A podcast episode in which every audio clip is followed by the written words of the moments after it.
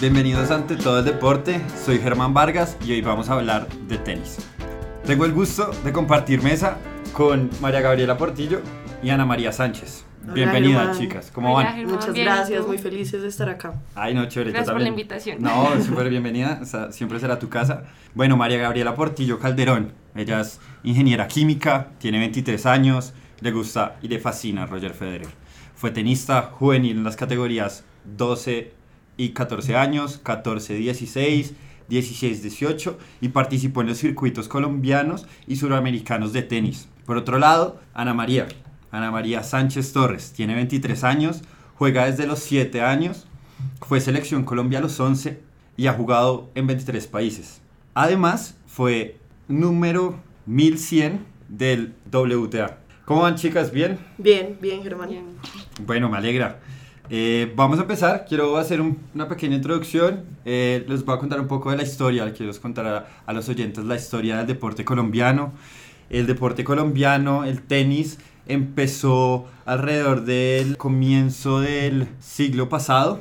Por los años de 1900 llegó a Colombia a través de Álvaro Uribe Cordobés. Él empezó a realizar el primer torneo colombiano acá en la ciudad de Bogotá. Participaron aproximadamente tenistas de Bogotá y Medellín. Y hacia la década de los 20, en 1920, la fiebre del tenis motivó la fundación de los primeros clubes deportivos. En 1935 nace oficialmente la Federación Colombiana de Tenis y de aquí para allá, de, esa fecha para acá, se ha venido desarrollando infinidad de temas, impulsando este deporte en infinidad de, de- categorías. Ustedes que saben del deporte, usted que de la historia del deporte, usted que sabe. Eh, bueno, pues yo me vengo un poco más como hacia la década de 1970.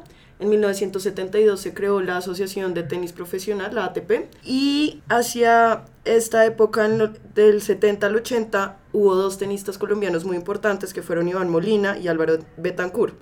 Iván Molina alcanzó el puesto 40 en la ATP, que pues es un puesto bastante alto y solo fue superado por Santiago Giraldo hace como seis años o algo así. En temas femeninos estuvo Isabel de Soto, que fue la primera, pues fue de las primeras tenistas profesionales colombianas. Ella jugó los torneos, los Grand Slam, jugó los tres Grand Slam que había en la época, que era Wimbledon, eh, Roland Garros y el US Open, y ganó dos torneos WTA de dobles. Hacia la década de 1980 y 1990 tenemos a Jairo Velasco, a Mauricio Haddad, que fueron también figuras muy importantes. Mauricio después se convirtió en un gran entrenador y pues un entrenador reconocido en el circuito colombiano. Y en tema de mujeres tenemos a Elsa Rodríguez, que fue múltiple campeona nacional y ella ganó en categoría junior, ganó el Banana Bowl, que es un torneo pues bastante prestigioso para el circuito junior. Y tenemos a Janet Torres, que era como la rivalidad en esa época. Eh, después de eso, hacia los 90 se crea, pues Colsanitas empieza a patrocinar el tenis femenino. Eh, ellos le apostaron de una al tenis femenino. Y en 1993 se crea la Copa Colsanitas en Colombia. Después de esto, más como hacia 1998 tenemos a Fabiola Zuluaga, que es la tenista femenina más importante de Colombia. Ella llegó a ser 16 del mundo, ganó cinco veces la Copa Colsanitas y pues jugó por todo el mundo. Tenemos a Mariana Mesa, a Catalina Castaño y ya más adelante tenemos a Mariana Duque, que llegó a la final juvenil del Roland Garros en el 2010 y ya básicamente ese es como un recorrido bastante corto sobre lo que es el tenis en Colombia. Pero muy detallado, muy detallado y muy bueno. Gracias. Ana, a ti, ¿cuál es el hecho histórico que te motivó a empezar a jugar tenis? ¿Por qué empezaste a jugar? Bueno, yo desde muy chiquita siempre estuve como vinculada en el deporte. Mi papá fue futbolista de Santa Fe, entonces él siempre fue como, como que estuvo motivándome a practicar diferentes deportes. Estuve por golf, tenis, eh, natación, patinaje, fútbol, bueno, de todo. Me faltó solamente esquiar, literal. Entonces, Y porque acá no se puede. Exacto. Exacto. Entonces, de chiquita me acuerdo que en una época fui al centro de rendimiento y vi casualmente a Fabiola Zuluaga, Catalina Castaño, a Mariana Mesa a entrenar. Entonces, siempre como que me llamaba la atención que Fabiola jugaba tan fácil el tenis que yo decía, oye, ¿por qué no? porque no intento jugar tenis y fue ahí desde ahí que me empecé a motivar. Eh, luego pues eh, me motivó muchísimo ver a Ana Kornikova, que era súper linda, bueno, es súper linda. Entonces yo decía, bueno, ¿por qué no intentar ser tenista? O sea, de pronto algún día me vuelvo así de linda.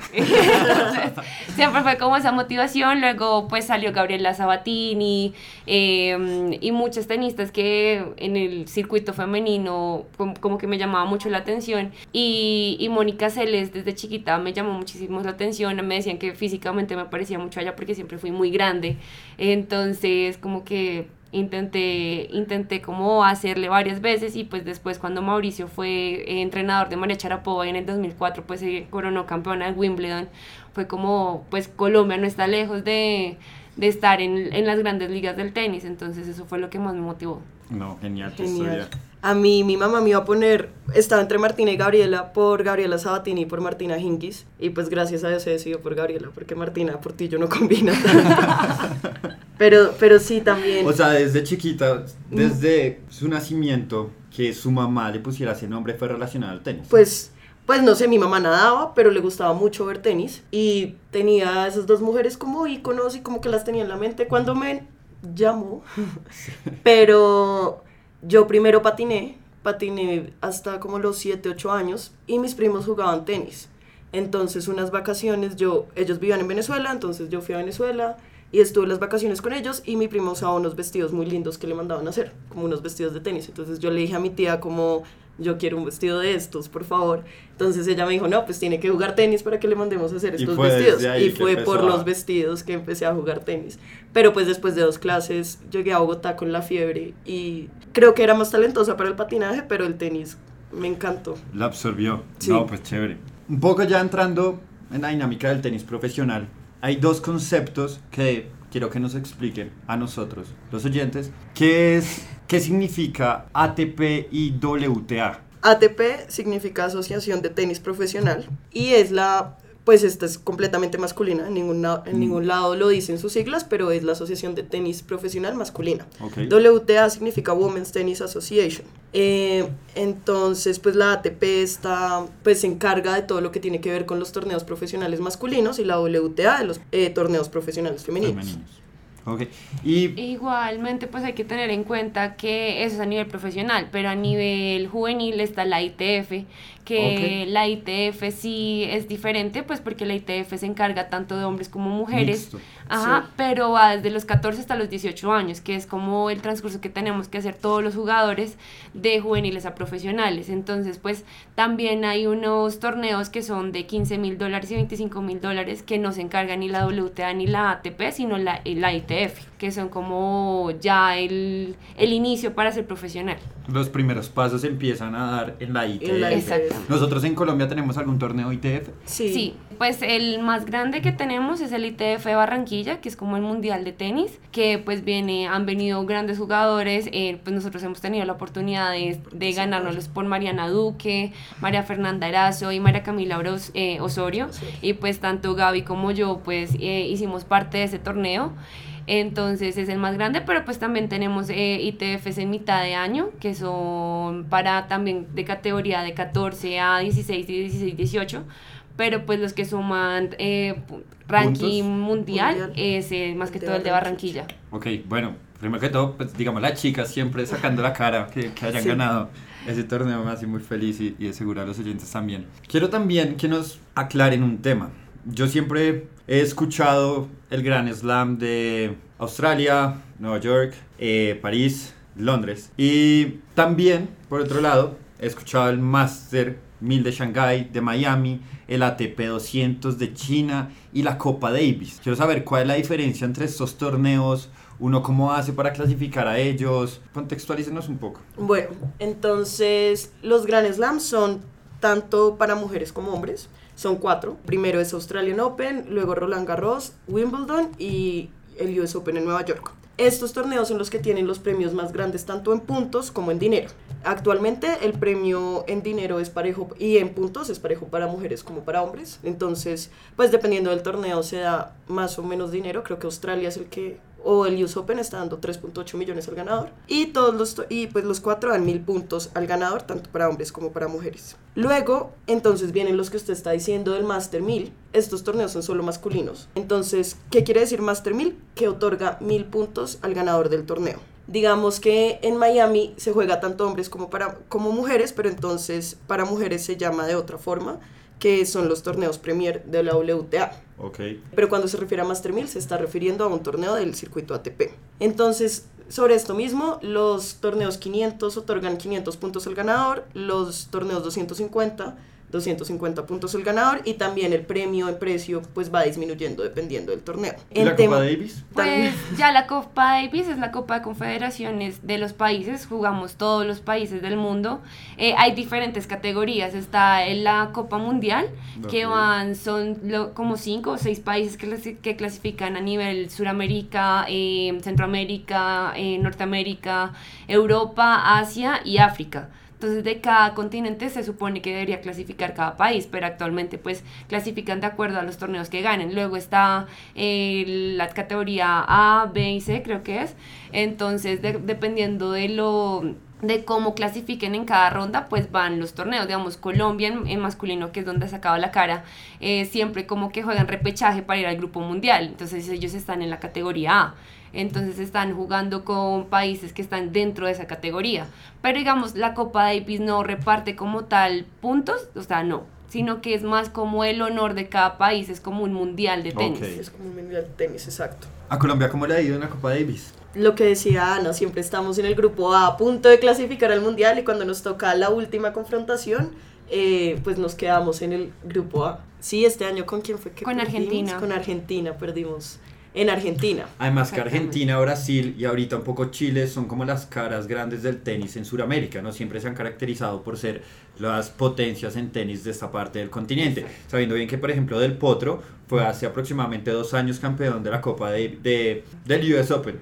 Del US Open. Entonces, pues digamos, siempre nos han llevado por, por delante Sí, en ese sí. tema. y pues en, en mujeres también hay como una Copa Davis, pero ya de mujeres, que sí ya tiene menos fama porque no es tan sonado y pues porque desafortunadamente a nivel mundial apoyan más el tenis masculino que femenino, pero también hay como la misma Es la diferencia. misma dinámica. Ajá, y se- también se juega mundial de mujeres y siempre está República Checa, Rusia, Bélgica. Digamos, las mujeres hace poco Colombia jugó contra Bélgica para ir a repechaje, creo que también a grupo A o mundial, pero no estoy tan, tan segura de eso. En Colombia hemos tenido algún tipo de torneo que pertenezca al circuito ATP o WTA. Eh, sí, nosotros tuvimos un ATP. eh, 250. 250.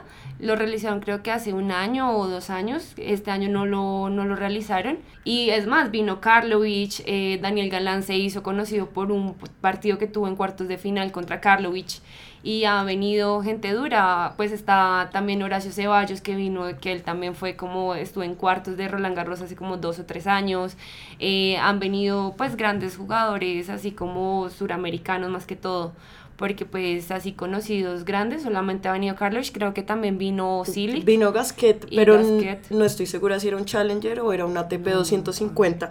Ah, no, porque más abajo de 250 hay una categoría que es la categoría Challenger, que estos torneos pues dan muchos menos puntos, dan entre 100, dan hasta 125 puntos al ganador. Entonces, pues las figuras mundiales más grandes pues no se ven tan atraídas por estos torneos.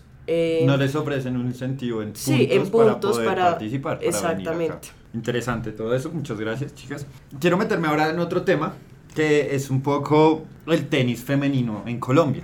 Por un lado tenemos el tenis masculino que sabemos bien que digamos lo que decía Sana hace un momento, siempre le hemos metido como la ficha y ha sido más reconocido a nivel mundial.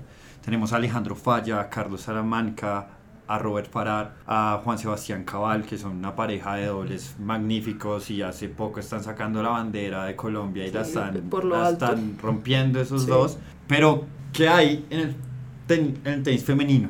Eh, bueno, pues actualmente creo que, y bueno, a lo largo de la historia se ha dado como más apoyo y trascendencia al deporte eh, masculino. Bueno, Eh, en total, digamos, en el deporte fe- masculino, pues tuvimos una medalla de oro en Juegos Olímpicos de la Juventud, que pues actualmente tenemos a María Camila en los Juegos Olímpicos de, de Argentina, pero hace ocho años eh, Juan Sebastián Gómez fue campeón y ganó medalla de oro en los Juegos de eh, de, mm, de Singapur. De Singapur.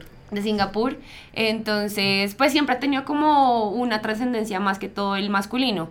Hemos tenido grandes figuras más, eh, femeninas desde nuestra época. En nuestra época hubieron cinco niñas que la rompíamos por todo lado, que desafortunadamente no nos apoyaron. Si nos hubiéramos apoyado entre todos, yo creo que entre esas cinco hubiéramos sacado alguna, pero desafortunadamente, pues en mi caso yo me lesioné, otras dos se fueron para Estados Unidos, eh, otra niña que fue Andrea Prisco, ahorita está en Girardot siendo entrenadora fueron talentos que se perdieron por falta de apoyo. Pero pues actualmente como que le han metido más la ficha, está Emiliana Arango, que está con Talentos Postobón, está María Camila Osorio, que también está con Talentos Postobón, está Jessica Plazas, que está con Colsanitas, em, está también ahorita volviendo Juliana Valero de Cali, que también tiene un talento increíble, que tiene como 20 años, está pues Mariana Duque, que siempre ha estado ahí metida, pero pues hay que recordar que en esa época de Mariana estaba Catalina Robles, estaba Vicky Núñez, estaban otras chicas, que jugaban muchísimo, Melissa Bolívar, que si las hubieran apoyado también hubieran salido. Entonces, desafortunadamente siempre se han enfocado más en los hombres y a las mujeres acá en Colombia pues las han dejado mucho al lado. Y pues no hay que, pues tampoco echarle como tanto la culpa a la federación, sino que también pues el circuito femenino es mucho más difícil porque pues nosotras tenemos más emociones encontradas, es mucho más difícil salir de la casa, eh, somos más apegadas a pues a la familia, entonces el hombre se va más fácil, nosotras somos como más, no durar tanto tiempo por fuera de mi casa es difícil, pero pues actualmente el tenis femenino está cogiendo gran poder con estas dos, que es más que todo Emiliana y María Camila, que están sacando la cara y que pues yo les tengo fe que, que ellas dos pueden sonar duro en unos tres o cuatro años. Gaby, ¿qué se está haciendo para potencializar las nuevas estrellas? Bueno, lo que decía Ana es muy cierto, como que se han perdido muchos talentos por falta de apoyo y falta de recursos, pero Emiliana y María Camila al igual que Daniel y Daniel Galán y Nicolás Mejía, acaban de entrar al grupo de Colsanitas. Están entrenando con Alejandro Falla, con Mauricio Haddad. Entonces, lo que pasa es que siento que la federación se da cuenta muy tarde. Entonces, pues Emiliana ya tiene 17 años y Emiliana los últimos tres años ha estado entrenando en Estados Unidos. Entonces, claro, pues ella tiene mucha más posibilidad de surgir. El problema es que los talentos se tienen que coger desde, los, desde la cantera, desde los 9, 10, 11 años y empezar a identificarlos y eh, formarlos en un proceso mucho más largo y mucho más como completo, en vez de coger cuando ya están ganando. Pero pues bueno, lo, lo, bueno es que por lo menos en este momento pues ellas tienen patrocinio, que es muy importante para jugar tenis, pues se necesita tener un apoyo económico sustancial y no, pues esperar a que, a que surjan y de verdad mandarles toda la buena energía. Así es, y creo que este tema es muy álgido y deseo, digamos, enviar que esta plataforma también sea un llamado a las personas que están dirigiendo el tenis colombiano para que verdaderamente vean lo que se está construyendo, lo que en la base está, que hay mucho talento y que nosotros a través del deporte podemos sacar la cara y podemos demostrar al país que somos mucho más que violencia y todos estos temas que nos han categorizado durante mucho, durante mucho tiempo. Así que póngale cuidado a las niñas, a los niños, cuando estén a los 5 años, seguro que hay un montón de potencial allá que quiere sacar y representar a Colombia en el exterior. Y en todas las regiones del país. Así es, ¿no? Porque no solo se puede quedar en Bogotá, en Medellín, en Barranquilla, sino seguramente hay talentos. En todo lado. Pero, qué bueno menciona ese tema. Y les quería preguntar entonces, como hileando temas, ¿ustedes creen que el tenis sigue siendo un deporte de las esferas altas de la sociedad colombiana? Digamos, pues no. En mi, yo soy un fiel ejemplo de eso. Digamos, pues mi familia no viene de, de mucho dinero. Yo vengo de Corabastos, mi familia, pues desde chiquito fueron, pues yo crecí en un ámbito campesino eh, es más, yo nací en Patio Bonito, que es una zona súper peligrosa de Bogotá, y, y, yo siempre fui como eh, dentro de los dos mundos, el mundo que lo tenía todo y el mundo que, que, prácticamente la gente aguantaba hambre. Y yo fui un ejemplo de eso, de un ejemplo de que, digamos, yo vivo en Kennedy, que es la zona octava de Bogotá, y muchas veces me dicen, pero usted, que no sé qué, y a veces a, a veces a mí me daba risa que yo llegaba en un taxi, Gaby se acordaba, yo viajaba en taxi, o sea, mi papá fue taxista de muy chiquita, mi papá fue taxista, y yo, yo viajaba a los circuitos Colombia en carro porque a veces no tenía dinero para viajar en avión. Entonces, pues sí es más complicado cuando tú no tienes el dinero suficiente para, para poder viajar, pero no, yo creo que cuando uno quiere puede, entonces si uno tiene una meta, así sea contra la pared de, la, de mi cuarto, porque chiquita yo aprendí a jugar tenis, fue con la pared de la sala, mientras mis papás como que miraban a ver dónde me metían y pues ya mi mamá se graduó como oficial de la policía y ahí fue que tuve la oportunidad de entrar al club militar, como que me motivó eso, pero, pero obviamente es, es complicado, el tenis es muy elitista, Gaby lo sabe. Y quería resaltar, cuando tú empezaste a jugar, cuando tuviste la posibilidad de entrar al club, yo me acuerdo que uno tiene que, o sea, para entrar a la federación, uno tiene que ser de, pues no sé, tiene que estar representando un departamento o algo así, tiene que afiliarse a, eh, a una liga. Entonces la Liga de Bogotá era muy competida porque pues todo, o sea, todos estaban en la Liga de Bogotá y uno entraba por, pues si no era socio de ningún club de Bogotá, entraba por el Centro de Alto Rendimiento o creo que era algo así. Entonces nosotros dijimos, no, tratemos de entrar por la Liga de Cundinamarca, pero entonces uno tenía que estar asociado a alguno de los clubes. Que juegan en el departamento. Que juega, pero entonces, claro, uno tiene que pagar la acción de un club y tiene, para poderse asociar a la liga y poder competir dentro de la federación de tenis. Entonces, digamos que en Bogotá hay más posibilidades porque están como los que no tienen que ser de un club, pero si usted está en Armenia, tiene que ser o del comercio o del campestre, porque si no, no puede participar dentro de la Federación Colombiana. Es, es más, recordando un poco de eso, me tocó en una época hacer eso, a mí me tocó inscribirme en un club de papel, porque la única forma de representar a la Liga Bogotá era por medio de un club. Entonces ahí me tuvieron que meter en un club de papel, que era como un club que le cobraba a uno como 10 mil pesos en la inscripción, y uno representaba ese club, pero era un club de papel, no era un club normal. Exactamente.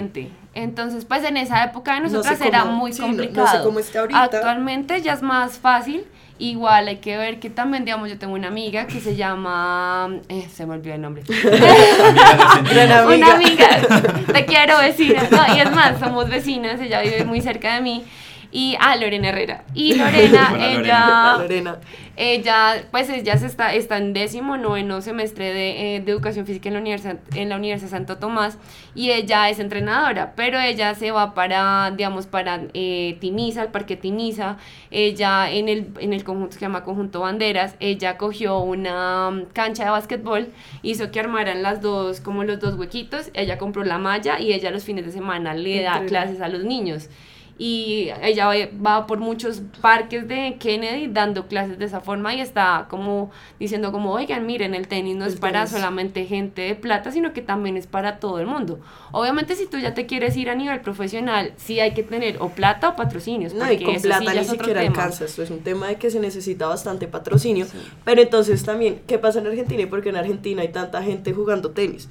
Porque es que en los parques públicos de Argentina hay canchas de tenis, acá usted va y solo encuentra canchas de fútbol o canchas como estas multideportivas donde se puede jugar básquet, pero... Pero no tenis. Tenis no se puede, entonces como que el todavía se tiene una concepción muy estratificada. Sí, del deporte. Entonces, si usted juega tenis, tiene que ir a un club y no hay como un, un tema de. Como una apertura al deporte en general. Aunque ahorita hay que recordar que hace poco la Federación, en apoyo de Sony, en la Academia de Karen Castiblanco, hola Karen, eh, hicieron una cancha en las. ¿En la que En la comuna 13 de Cazucá, que, o sea, literal, tú te subes una montaña y tú ves todo Bogotá y es una zona de estrato cero pero hicieron una cancha que es multifuncional, la que nos comentaba Gaby, pero está dividida con el tenis. Entonces tú ves la cancha y en la misma cancha que es súper chiquitica, hay básquet, hay voleibol, hay fútbol sala y está tenis. Entonces pues ahorita hay como un incentivo de Sony y la academia para más esfuerzos. Sí, se, está pensando un poco como reunir esfuerzos para entregarle el deporte a, cualquier persona. Y lo que yo he rescatado acá y uno de los objetivos del programa de ante todo el deporte es que el deporte es una salida a muchos problemas. Lo dije en el capítulo pasado y lo seguiré, lo seguiré diciendo, es que el deporte te ayuda a olvidar tus penas en cierta manera, a reinventarte es una maravilla, es a olvidarte. Sí, o sea, lo que nosotras somos como personas es en parte por lo que vivimos jugando y compitiendo y entrenando y entonces es un tema de compromiso porque usted tiene que ir a entrenar. Pues no sé, yo entrenaba de tres y media a seis y media después del colegio y los fines de semana de 6 a 8 de la mañana y luego va y juega torneos y entonces tiene que faltar a clase pero tiene que adelantarse porque si no no puede faltar otra vez. Entonces es un tema de compromiso y autonomía que le da el deporte también le va, le va motivando eso, la responsabilidad de seguir avanzando y como así usted no, deportista. O sea, yo no fui profesional ni me fui de acá a Estados Unidos, pero lo que el tenis me dejó fue, pues, fueron Para grandísimas enseñanzas. sí, no, y de es acuerdo. una disciplina y a ti te saca de muchas cosas malas, te saca de los vicios, de las drogas, del alcohol, de muchas cosas que uno dice, bueno, en mi caso, digamos, yo no soy rumbera, a mí, yo me voy a rumbear y a la una de la mañana ya estoy toda, No, ¿dónde me quiero ir. está la raqueta? Exacto, y más porque, digamos, en mi caso, que pues sí, fui profesional y ahorita pues estoy volviendo atrás en ese tema, eh, uno dice, si me voy a rumbear, pierdo toda una Claro, semana de de, de entrenamiento. entrenamiento, entonces uno como que lo aleja de muchas cosas que obviamente uno hay veces que uno también hay que pegarse su canita al aire, pero no es como tan como una monoto como un- Sí, una rutina. una rutina no, sino que uno lo hace de vez en cuando.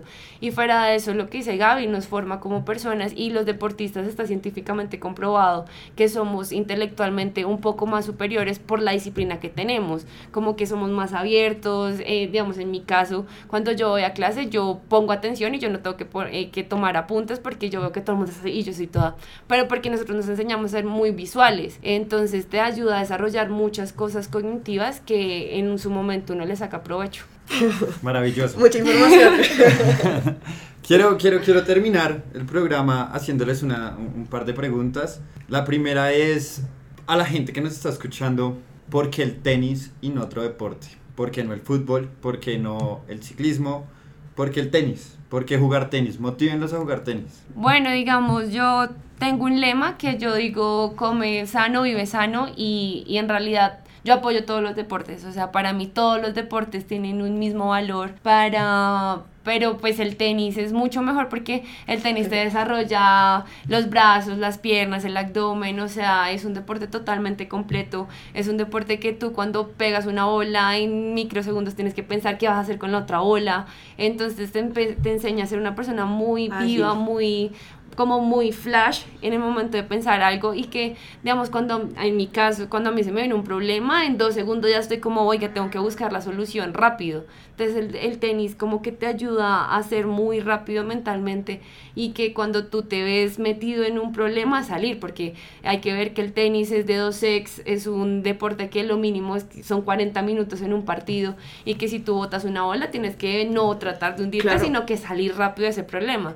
Entonces como que tanto en el deporte como en la vida normal te enseña muchísimo y te forma, pero yo digo que el tenis o lo que sea hay que, hay que hacer deporte porque el deporte Eso te... Es vital. Sí, el deporte Es te, te- Exacto. Digamos, cuando yo dejé de jugar tenis, yo había veces que yo me sentía como, ay, me quiero dormir. Cambio, uno practica, practica cualquier deporte y está, Está todo hiperactivo. Sí, de acuerdo. Entonces, el tenis, porque pues la belleza en cuanto a la mujer, porque tanto a Gaby como a mí, Gaby por los vestidos, a mí por las mujeres que son muy lindas, las que juegan tenis en su mayoría, nos motivó, pero no, hay que practicar lo que sea y lo importante es hacer Moverse. deporte, sí. Moverse. Así sean 10 minutos salir a caminar.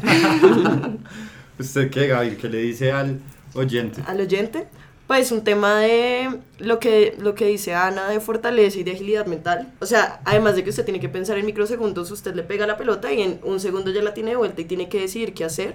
Y tiene que pensar, pues es muy estratégico porque usted la- le está pegando, pero ya tiene que pensar cómo se la van a responder, todo antes de que pase. Y un tema de fortaleza también, fortaleza muy, muy rápida, como que usted perdió el punto, no se puede quedar ahí, tiene que salir adelante porque es que pierde dos, pierde tres y se acabó el partido. Y además es muy intenso emocionalmente, como que usted tiene que estar muy concentrado, pero vive una montaña rusa en 40, una hora, hora y media que dure el partido. Pero pues eso es lo que me, me gustaba a mí. No, genial. Muchísimas gracias, chicas. La verdad, siento muy orgulloso, de todo corazón lo digo, de estar compartiendo mesa con ustedes. El mensaje que acabamos de enviar, esperamos que lo escuche mucha gente, porque es un mensaje que cambia vidas y que verdaderamente eso es lo que queremos acá. Que el deporte transforme, transforme realidades y muchas gracias nuevamente. No, Gracias, a ti, Germán. Germán. Un placer. Eh, gracias a verlo to- pronto. A practicar deporte. a, a practicar deporte, sí. Eh, muchas gracias por oírnos. No olviden compartir, no olviden darle like, no olviden mencionar, no olviden decir, oigan, queremos, queremos que ante todo el deporte hablen del BMX o hablen del billar en Colombia. Queremos escucharlos, queremos que nos oigan, queremos cambiar la realidad del país y de los jóvenes. Muchas gracias